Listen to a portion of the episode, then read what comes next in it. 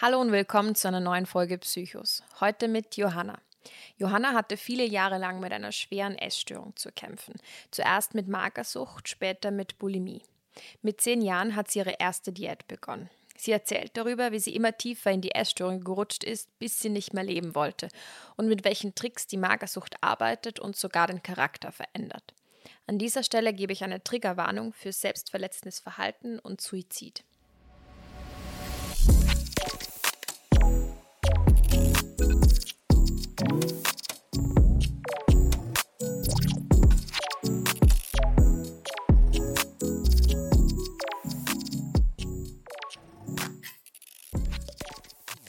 Hallo Johanna, wie geht es dir heute? Hallo, ähm, ja, ganz gut eigentlich, bisschen im Prüfungsstress, aber sonst alles gut. Mhm. Begonnen hat deine Krankheitsgeschichte mit circa zehn Jahren, hast du mir geschrieben. Genau, ja. Woran kannst du dich davor erinnern? Wie würdest du sagen, warst du als Kind? Ähm, ich war ein sehr fröhliches Kind, also habe wirklich die ganze Zeit nur gelacht und hatte immer viele Freunde, war ein sehr offener Mensch. Ähm, habe mich auch auf das Essensthema damit überhaupt nicht auseinandergesetzt, war eher die Genießerin eigentlich. Also hat, mhm. da hätte ich jetzt nicht irgendwie was sehen können, was, was darauf hingedeutet hätte. Mhm.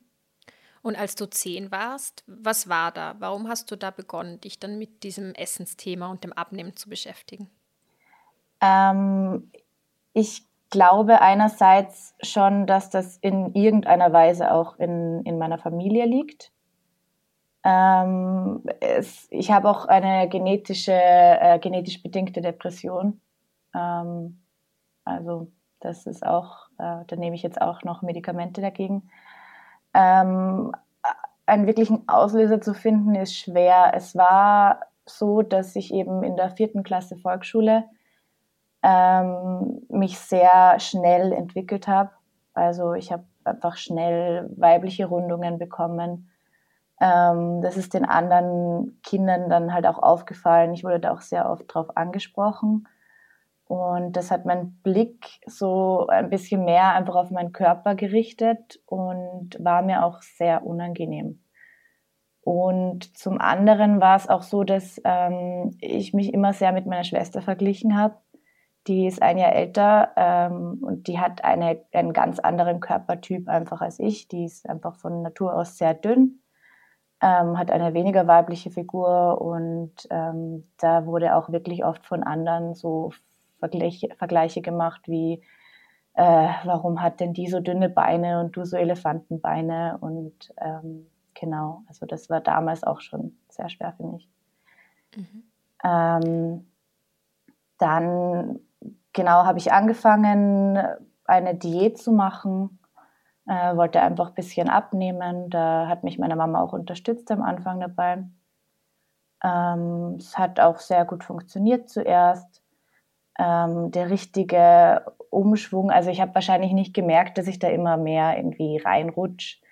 Ähm, wo ich dann wirklich gemerkt habe, dass es sich verändert hat, war, wie ich dann in die neue Schule gekommen bin, also ins Gymnasium das war einfach eine sehr ähm, leistungsbezogene Schule, sehr viel Egoismus und da habe ich mich einfach nicht so wirklich wohl gefühlt und habe mich da dann halt immer mehr in dieses Essensthema ähm, mit damit beschäftigt.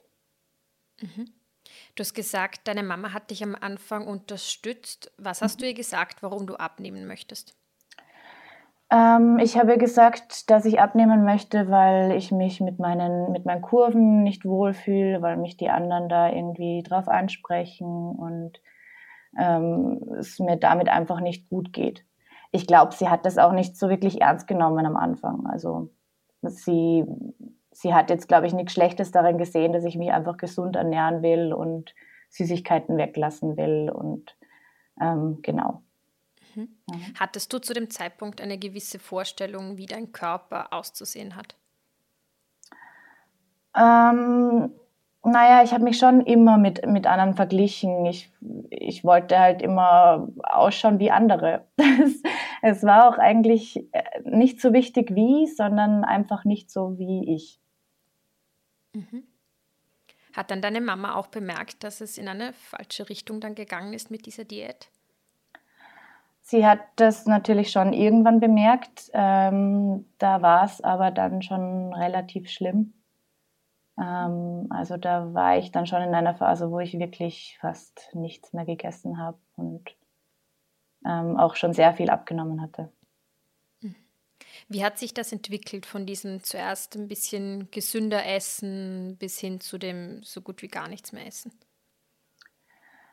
Ähm, ich habe mich damit einfach immer viel mehr beschäftigt, ähm, habe mich, habe mir auch aus dem Internet Kalorientabellen rausgesucht, ähm, habe sehr viele Essensshows geschaut, habe Kochbücher geschrieben und viel für andere gekocht ähm, und mir dabei aber immer mehr verboten.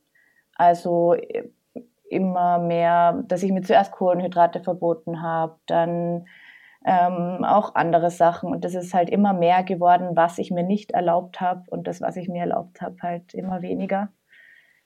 Ähm, genau, Sport habe ich auch angefangen, sehr, sehr viel zu machen. Ähm, es ist dann auch irgendwann sogar so ausgeartet, dass ich, dass ich Angst hatte, jetzt Zahnpasta zu verwenden, weil, weil das zu viel Kalorien haben könnte oder äh, mich nach dem Duschen einzucremen, weil ich Angst hatte, dieses, dieses Fett wird irgendwie durch die Haut gehen und ich würde dann zunehmen davon. Also es ist immer mehr so in dieses wirklich aus meiner Sicht jetzt Verrückte eigentlich wirklich gegangen. So crazy Gedanken. Und ich nehme an, das hat auch dich dann im ganzen Alltag beeinflusst, oder? Natürlich, ja. Es waren, also meine Gedanken sind nur noch um, um das Essen gekreist. Ähm, komischerweise bin ich in der Schule, ähm, ich war immer schon gut in der Schule, ich bin auch sehr perfektionistisch, ähm, aber ich bin zu der Zeit eigentlich noch besser geworden. Ähm, ich glaube, ich war da auch wirklich einfach sehr verbissen generell bei allem, allem was ich getan habe. Ähm, ich habe mich natürlich auch zurückgezogen, habe ähm, mit meinen Freundinnen damals auch nicht darüber geredet, ähm, war halt sehr, sehr allein und sehr viel nur noch mit dem Essen und mit dem Sport beschäftigt. Und ich habe mich auch äh, von der Persönlichkeit sehr verändert. Mhm. Inwiefern? Ähm, ich war und bin jetzt auch wieder ähm, eigentlich ein sehr einfühlsamer Mensch, ein sehr liebevoller Mensch, ähm, schaue eigentlich immer auf andere. Ähm, und ich habe dann auch richtig gemerkt, ähm, wie mich diese Magersucht eingenommen hat und wie sie teilweise sogar auch für mich gesprochen hat ähm, schwierig zu erklären, aber mh, mm, da war zum Beispiel eine Situation, wo ich mit meinen Eltern äh, gestritten habe und ich habe sie dann angeschrien und beschimpft und ähm, kurz nachdem das aus meinem Mund rausgekommen ist, ähm, habe ich mir gedacht, was war denn das jetzt? Das ist jetzt irgendwie nicht von mir gekommen. Also einfach so, so Sachen, die halt gar nicht zu mir gepasst haben. Wenn dir damals jemand gesagt hätte, warum isst du nicht einfach, was hättest du da gesagt, beziehungsweise warum kann man, wenn man eine Magersucht hat, nicht einfach essen? Ähm, ist einfach, äh, funktioniert gar nicht. Also das geht einfach nicht. Ähm, es ist, ich habe dann später irgendwie auch ähm, mir das so vorgestellt, dass das wie eine, wie eine Stimme ist, die in deinem Kopf drin sitzt und die dir sagt, du darfst nicht, du bist schlecht. Ähm, wenn du das isst, wirst du zunehmen. Wenn du das isst, wird irgendwas Schlimmes passieren. Ähm, du bist nichts wert. Und diese Stimme hat sich immer eingeschaltet, wenn ich essen wollte und hat mir das unmöglich gemacht zu essen. Und die ist halt im Laufe der Zeit auch immer stärker geworden und ähm, ich selbst bin da sozusagen immer mehr verschwunden. Das heißt, ich hatte auch wirklich keine Kontrolle darüber. Ich wollte essen, aber ich, ich durfte nicht. Hast du selbst dann bemerkt, dass dein Verhalten krankhaft wird oder war das eine andere Person in deiner Umgebung? Ich habe das sehr spät selber bemerkt. also meine Mama hat sich dann da sehr dafür eingesetzt, die ist zu ganz vielen Psychologen mit mir gegangen, ähm, die mich aber alle nicht behandeln wollten. Ähm, bis ich dann zu einer Psychologin im Krankenhaus gegangen bin, die mich dann auch wirklich am, am gleichen Tag eingewiesen hat ins Krankenhaus und da eben auch Untersuchungen mit mir gemacht hat, ähm, inwieweit die Magersucht jetzt wirklich schon bleibende Schäden in meinem Körper verursacht hat. Ähm, da war es auch dann wirklich so, dass äh, sie mich dann länger drin behalten haben, weil mein Herz so langsam geschlagen hat in der Nacht, dass die Angst hatten, ich, ich würde da irgendwie nicht mehr aufwachen. Ähm, da haben mir die Ärzte auch gesagt, wenn du so weitermachst, du wirst sterben. Ähm, das habe ich alles überhaupt nicht angenommen damals. Also für mich war, ich war immer noch dick in meinen Augen und ähm, es waren alle dünner als ich und ich habe das nicht verstanden, dass ich da eine Krankheit haben sollte. Das ist erst wirklich viel später gekommen, also Jahre mhm. später. Warum wollten dich die anderen nicht aufnehmen? Ähm, so genau habe ich das damals nicht mitbekommen. Ähm, ich denke, dass ich einfach sehr jung war ähm, dass sie sich das sozusagen nicht äh, drüber getraut haben, ähm, eben auch sehr krank schon. Ähm, und auch weil ich nicht geheilt werden wollte. Ich habe das einfach nicht akzeptiert, dass ich eine Krankheit habe. Und ähm, ich glaube, dann ist es auch sehr schwer, eine Therapie zu machen. Mhm. Du warst dann später zu Hause, aber hast zweimal in der Woche Familientherapie gemacht. Ist das richtig? Genau, also die ähm, im Krankenhaus, die mich da eben untersucht haben, äh, die haben gewusst, dass meine Eltern bei der Ärzte sind. Ähm, und eben weil ich so jung war, wollten mich meine Eltern eigentlich nicht in eine Klinik schicken. Ähm, und die Ärzte wollten das eben auch mal ausprobieren, wie das funktioniert, wenn ich zu Hause bleibe und da irgendwie eingesperrt bin halt. Ähm, da haben sich dann meine Eltern auch Pflegeurlaub genommen, abwechselnd und mich da wirklich 24-7 überwacht und mich zum Essen gezwungen. Und genau ein bis zweimal in der Woche hatte ich dann Familientherapie ähm, im Krankenhaus und wurde dort auch abgewogen immer. Mhm. Was hast du während dieser Zeit zu Hause gemacht? Also warst du wirklich die ganze Zeit nur zu Hause? Ich war die ganze Zeit nur zu Hause, ja. Also ich, ich durfte nicht mehr in die Schule gehen ähm, weil es zu anstrengend für mich gewesen wäre. Ich durfte auch nicht rausgehen alleine. Ähm, das angefangen hat das auch im Sommer damals, dass ich zu Hause war. Ähm, also ich habe nicht schwimmen gehen dürfen, ich habe meine Freundinnen nicht sehen dürfen. Ich war halt wirklich eingesperrt zu Hause und musste essen. Ähm, meine Eltern haben dann natürlich auch ein bisschen versucht, mich abzulenken, mit mir Spiele zu spielen, zu zeichnen und solche Sachen, aber im Großen und Ganzen war ich ziemlich eingesperrt zu Hause, ja. Hast du dich dagegen gewehrt oder hast du das akzeptiert?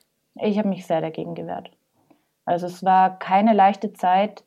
Ähm, ich weiß auch nicht, ob ich das im Nachhinein gut gefunden habe, dass ich da zu Hause war, weil ähm, dadurch das Verhältnis zu meinen Eltern sehr schwierig geworden ist weil ich eben das nicht akzeptiert habe und ähm, auch nicht essen wollte und da von den Eltern so gezwungen zu werden, das, das war nicht einfach. Für uns alle nicht. Mhm. Und wie war das mit der Familientherapie? Hat die dir geholfen? Ähm, das war auch eher, glaube ich, nicht gut für mich, ähm, weil ich eben so Mm, so einfühlsam bin und eigentlich auch so ein Familienmensch bin und immer will, dass es allen gut geht. Und das war für mich dann eigentlich sogar noch schwieriger, wie ich dann eben gesehen habe, wie schlecht es meiner Familie wegen mir geht. Und ähm, es hat auch immer wieder jemand geweint dann dort. Und das hat mir eigentlich nur noch mehr dieses Schuldgefühl gegeben und dass ich, dass ich falsch bin und dass ich nicht gut bin. Also du hast eine Schwester, die war mit dort und deine Eltern. Genau. Ja. Mhm. Hast du etwas über dich gelernt bei dieser Familientherapie? Ähm, was mir die Familientherapie schon gebracht hat, ist, dass ich ähm, mehr gesehen habe, wie wichtig ich meiner Familie bin. Ähm, weil durch diese Magersucht, die, die sagt einem auch, dass, dass niemand einen liebt und dass ähm, dass mir eben ganz schlecht ist. Und da habe ich schon gemerkt, eben, dass ich meiner Familie sehr wichtig bin und dass die für mich kämpfen und ähm, dass die wollen, dass ich das schaffe und dass ich überlebe. Mhm. Du hast es dann wieder zu Normalgewicht geschafft. Wie hat das geklappt? Genau. Ähm, eben durch, durch meine Eltern, die haben mir immer gesagt, was ich essen muss, das auch vorbereitet, das musste ich dann aufessen. Ähm, der, warum es wirklich funktioniert hat, ist, glaube ich, dass ich eine untere Grenze hatte, ähm, wie viel ich jede Woche zunehmen muss. Ähm, und wenn ich unter diese Grenze gefallen wäre, hätte ich in die Klinik müssen. Und das wollte ich nicht. Und deswegen habe ich immer gegen Ende der Woche versucht, wirklich viel zu essen, damit ich das äh, gerade schaffe, diese Grenze. Ähm, und dann war ich eben im Normalgewicht, dann haben die Ärzte und Therapeuten gesagt, ich bin geheilt. Ähm, ich war aber im Kopf noch überhaupt nicht geheilt. Ich hatte auch noch nicht das Normalgewicht, da habe ich auch sehr geschummelt eigentlich. Ähm, genau. Aber da wurde ich dann sozusagen entlassen. Wie hast du geschummelt? Ähm, ich habe zum Beispiel sehr viel Wasser getrunken kurz davor, bevor sie mich gewogen haben, also wirklich literweise Wasser. Ähm, ich habe Kleidung angezogen, wo ich Sachen reingetan habe, die schwer waren. Ähm, genau. Ja. Hast du dann jemandem kommuniziert, dass du dich noch nicht geheilt fühlst? Nein. Nein, ähm, ich habe da eben weil ich dieses, diese ganze Krankheit und alles noch nicht so wirklich akzeptiert hatte zu dem Zeitpunkt, ähm, habe ich mir da auch gedacht, okay, wenn die sagen, ich bin geheilt, dann bin ich wohl geheilt. Ähm, habe das auch dann erst später äh, reflektiert, dass, dass ich da eigentlich noch nicht so weit war. Wie hat sich die Essstörung dann weiterentwickelt? Ähm, sie hat sich dann weiterentwickelt, indem sie schon äh, sehr, sehr langsam besser geworden ist. Ähm, und ich habe auch weiter zugenommen. Ähm, dann war aber auch wieder ein, ähm, ein Punkt, äh, und zwar habe ich nach der Unterstufe Schule gewechselt. Ich bin dann in eine andere Schule gekommen. Ähm, und da sind die Gedanken wieder sehr stark gekommen. Also ich hatte dann Angst, dass mich die nicht akzeptieren, wenn ich jetzt im Normalgewicht bin, wenn ich jetzt wieder dicker bin. Ähm, und habe dann da auch wieder angefangen, weniger zu essen. Ähm, das hat aber meinem Körper nicht mehr so gut gefallen. Also es hat teilweise funktioniert und teilweise hat mein Körper dann auch wirklich nach Essen geschrien und ähm, da musste ich dann auch nachgeben. Ähm, und zuerst habe ich mal probiert, mich zu übergeben. Das hat nicht funktioniert. Ähm, habe ich es wieder gelassen und mit Sport einfach kompensiert. Ähm, und dann hat das irgendwann funktioniert und dann habe ich das auch genutzt. Also ich habe dann äh, phasenweise sehr wenig gegessen, ähm, immer nur am Abend, wenn meine Eltern dabei waren, damit die das nicht merken, äh, wobei ich da auch sehr eingespart habe an den Kalorien. Und wenn ich es dann mal nicht mehr ausgehalten habe und gegessen habe, dann habe ich mich danach auch übergeben. Du hast gesagt, du hattest da Angst, dass sie dich nicht akzeptieren, wenn du normalgewichtig bist. Mhm. Hattest du, ähm, wie du ganz dünn warst, das Gefühl, dass du mehr akzeptierst, akzeptiert wirst? Nein. Nein, es war einfach ähm, mehr Aufmerksamkeit natürlich, wobei das auch keine, keine gute Aufmerksamkeit war. Ähm, also ich, ich wurde dann nicht mehr akzeptiert und ähm, mittlerweile weiß ich auch, dass ähm, in der Situation wäre es egal gewesen, wie wenig ich gewogen hätte. Ich hätte mich tot hungern können und ähm, hätte mich trotzdem nicht, äh, es wäre trotzdem nicht genug für mich gewesen. Also das, das mit dem Akzeptieren ist da eigentlich eine ganz surreale Geschichte. Und wie war das mit dem Übergeben? Wie hast du dich da dann danach gefühlt? War das eine Erleichterung für dich dann? Ähm, es war eine kurze Erleichterung. Ähm, also auch weil ich mich eben äh, durch das Essen sehr, sehr schlecht gefühlt habe, ist es dann, diese Essanfälle sind dann auch immer mehr geworden. Also am Anfang war das wenig und das ist dann immer mehr geworden. Ähm, da war das schon eine Erleichterung dann. Aber ähm, dann sind auch die Schuldgefühle gekommen und dann hat man sich sehr schlecht gefühlt. Ähm, und es war körperlich für mich auch schon an einem Punkt, dass es mir wirklich, wirklich schlecht gegangen ist. Also mein Körper hat das einfach nicht mehr mitmachen wollen. Ich war ähm, nur noch müde, ich war, mir war andauernd kalt. Ähm, ich war wirklich alle Wochen, äh, alle zwei Wochen richtig krank. Ähm, ich habe auch immer wieder starke ähm, Halsentzündungen bekommen, Speiseröhrenentzündungen. Ähm, also es war alles nicht sehr lustig. Mhm. Und dann ist ja auch noch selbstverletzendes Verhalten dazugekommen. Genau. Ähm, ich war dann äh, eben teilweise in solchen Situationen, wo ich wirklich nicht mehr gewusst habe, ähm, wie ich weitermachen soll und wo es mir einfach wirklich ganz schlecht gegangen ist. Und da habe ich dann eben auch angefangen, mich selbst zu verletzen, indem ich mich geschnitten habe. Mhm. Kannst du dich an das erste Mal erinnern? Ähm, ja, kann ich. ähm, das war nach einer ähm, langen Periode von Nichtessen, dann auch wieder Essanfall haben und mich übergeben. Ähm, und da habe ich dann wirklich gemerkt, ich bin total ähm, am Ende, ähm, habe zu diesem Zeitpunkt aber nichts gefühlt. Also Selbstverletzen war bei mir immer, wenn ich zu viel gefühlt habe auf einmal oder gar nichts. Also wenn ich wirklich diese Leere hatte, dann ähm, wollte ich mich selbst verletzen, um mich zu spüren, ähm, um zu wissen, ich bin irgendwie noch da. Ähm, es war auch eine Selbstbestrafung dafür, dass ich nicht durchgehalten habe mit dem Nichtessen. Ähm, also es, es waren viele Gedanken, die da in mir vorgegangen sind. Und durch das, ähm, durch das Schneiden habe ich dann einfach Erleichterung gefühlt. Mhm. Was würdest du sagen, war der Tiefpunkt deiner Erkrankung? Ähm, ich würde sagen, es, es, es gibt nicht wirklich einen Tiefpunkt, sondern mehrere. Ähm, also es war halt ein, ein ständiges Auf und Ab. Es ist ja auch zehn Jahre ungefähr gegangen. Also es war immer wieder rauf und dann runter.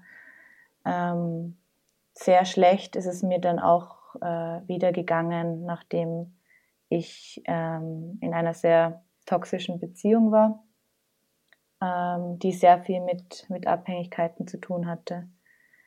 Ähm, und wie, wie die dann aus war, ähm, habe ich von ihm eine Nachricht bekommen, dass, dass ich mich runterhungern soll, bis ich tot umfall und dass ich daran sterben soll.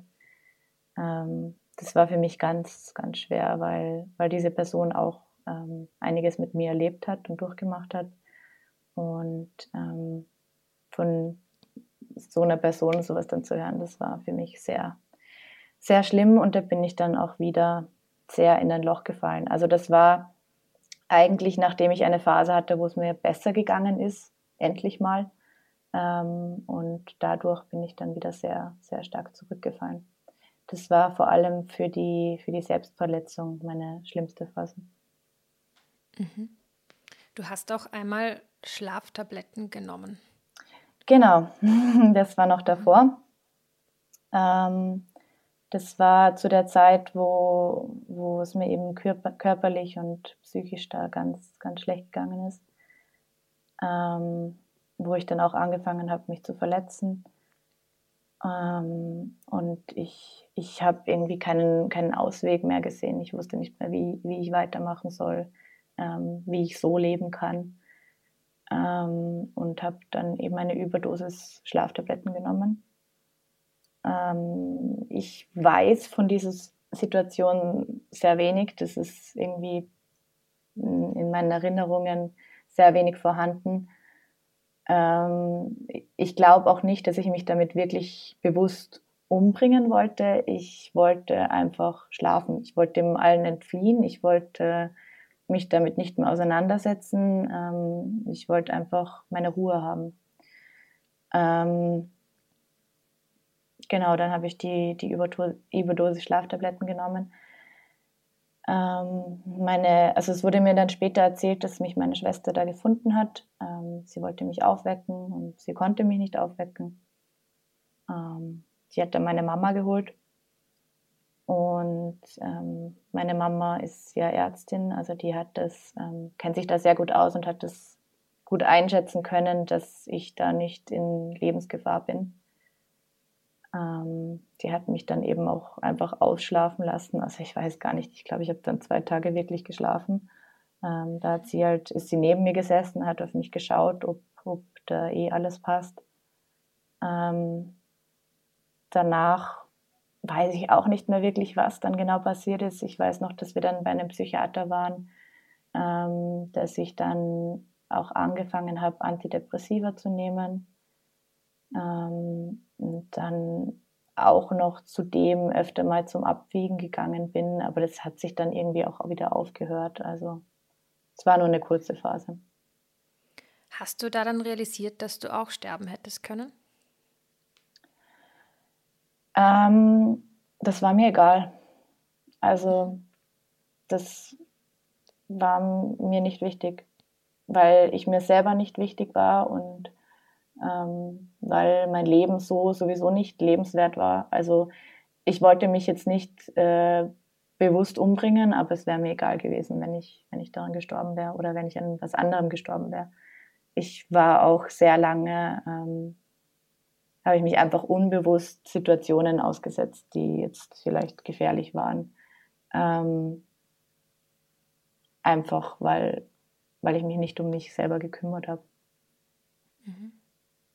Was würdest du vom jetzigen Standpunkt aus deinem damaligen Ich sagen, was gute Gründe sind, um am Leben zu bleiben? da gibt es so viele. Also ähm, jetzt bin ich ja sehr, sehr glücklich, bin da aus dem, aus dem größten Teil auch schon wirklich draußen ähm, und bin jetzt wieder sehr, ein sehr fröhlicher Mensch geworden und habe ähm, Freunde, die, die mir extrem viel bedeuten. Meine Familie, mit der ich mich jetzt auch wieder sehr, sehr gut verstehe, ähm, die immer für mich da gewesen ist und wo ich weiß, die würden, die würden alles für mich tun. Ähm, auch meinem Studium, in dem es mir super gut geht, was ich super interessant finde. Ähm, also es, es gibt so viel, für, für das es sich wirklich lohnt, daran zu arbeiten und zu kämpfen. Du hast nach dieser schweren Phase dann zum ersten Mal eine Therapeutin gefunden, die dir auch wirklich geholfen hat. Genau. Was war bei ihr anders als bei den davor? Ähm, bei ihr war anders erstens, dass ich da äh, selbst hingehen wollte. Also ich bin da nach einem, äh, nachdem ich mich einmal gebrochen hatte, bin ich da vor der Kloschüssel gesessen und habe mir gedacht, ich kann nicht mehr, irgendwas, irgendwas muss ich tun. Ähm, ich hatte da auch eine Nummer, von, die mir meine Turnlehrerin damals gegeben hat, ähm, von einer Psychologin, die ich da aber auch nicht anrufen wollte. Also die war da ganz tief in meiner Tasche versteckt, aber ich wusste noch, dass ich die habe ähm, bin dann auch damit zu meiner Mama gegangen und habe gesagt, ich will dorthin gehen. Ähm, also das, das Größte war, glaube ich, dass, dass ich selber wollte und dass ich dafür auch was geben wollte. Und sie hat anders gemacht, dass sie sich nicht auf mein Symptom so stark konzentriert hat, sondern auf alles rundherum und wirklich mit mir gearbeitet hat dran, dass ich weniger auf andere schaue, mehr auf mich selber, dass sie mein Selbstbewusstsein aufbaut ähm, und eben, eben alles, was, was da eigentlich zu dem Symptom beigetragen hat. Und das hat mir sehr geholfen. Mhm. Was hat alles dazu beigetragen, dass du es von diesen Tiefpunkten ausgehend aus der Krankheit heraus geschafft hast? Also bis zu dem Punkt, wo du jetzt bist? Ähm, es hat eben auf jeden Fall dazu beigetragen, dass mir diese ähm, Psychotherapeutin sehr geholfen hat. Ähm, auch, dass ich sehr viel außerhalb der Therapie an mir gearbeitet habe. Ähm, dass ich einfach stärker geworden bin, dass ich mehr meine Meinung sage, dass ähm, ja, ich da mh, hm, einfach wirklich kleine Schritte gegangen bin, die aber im, im Verlauf dann wirklich sehr wichtig waren. Was mir auch sehr geholfen hat, ist, dass ich ähm, angefangen habe, diese Stimmen zu differenzieren. Also der, der Magersucht eine Stimme zu geben, der Bulimie eine Stimme zu geben und auch mir selbst. Und ähm, habe dann auch immer mehr gelernt, warum diese Stimmen lauter werden. Und das hatte eigentlich relativ wenig mit meinem Gewicht zu tun, ähm, sondern mehr eigentlich mit emotionalen Sachen. Und ähm, das eigentlich immer, wenn, wenn mich irgendwas gestört hat, wenn irgendwas offen war, was ich nicht gesagt habe oder irgendwelche Konflikte waren, dass ich da mit dem Symptom reagiert habe. Und das habe ich dann eben ähm, umgedreht und eigentlich zu meinem Vorteil genutzt. Ähm, also, dass ich einfach jetzt weiß, wenn, wenn diese Stimmen jetzt wieder lauter werden, dann gibt es etwas in meinem Leben, was ich lösen muss. Und wenn ich mich da dran setze und das auch tue, dann wird diese Stimme auch wieder verschwinden. Ähm, das funktioniert jetzt auch immer noch sehr gut.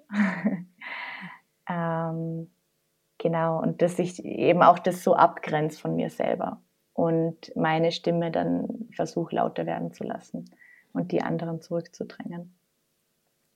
Also sind die Stimmen manchmal noch da jetzt auch? Sie sind manchmal noch da, sie sind sehr, sehr viel leiser geworden, sie sind auch teilweise nicht mehr da.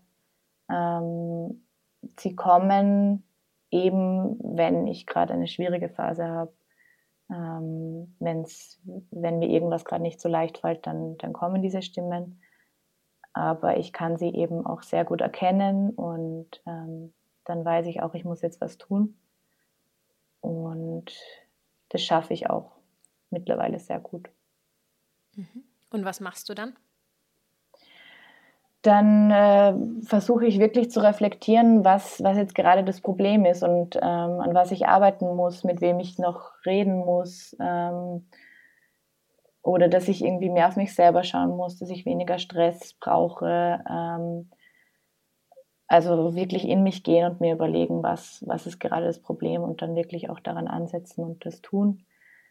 Ähm, oder eben auch bewusst dagegen steuern. Also wenn ich jetzt weiß, die, die Stimmen sagen mir, ähm, du darfst jetzt nichts essen, weil du bist zu dick, du bist zu schlecht, ähm, dass ich dann trotzdem esse. Also bewusst sagt, höre ich sicher nicht drauf, das mache ich nicht.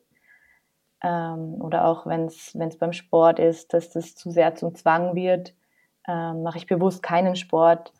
Also das ist wie, wie ein innerlicher Kampf eigentlich. Aber ich bin eben mittlerweile selbst so stark, dass ich, dass ich diesen Kampf auch ähm, eigentlich immer gewinne mittlerweile. Sehr schön. Danke dir. Danke.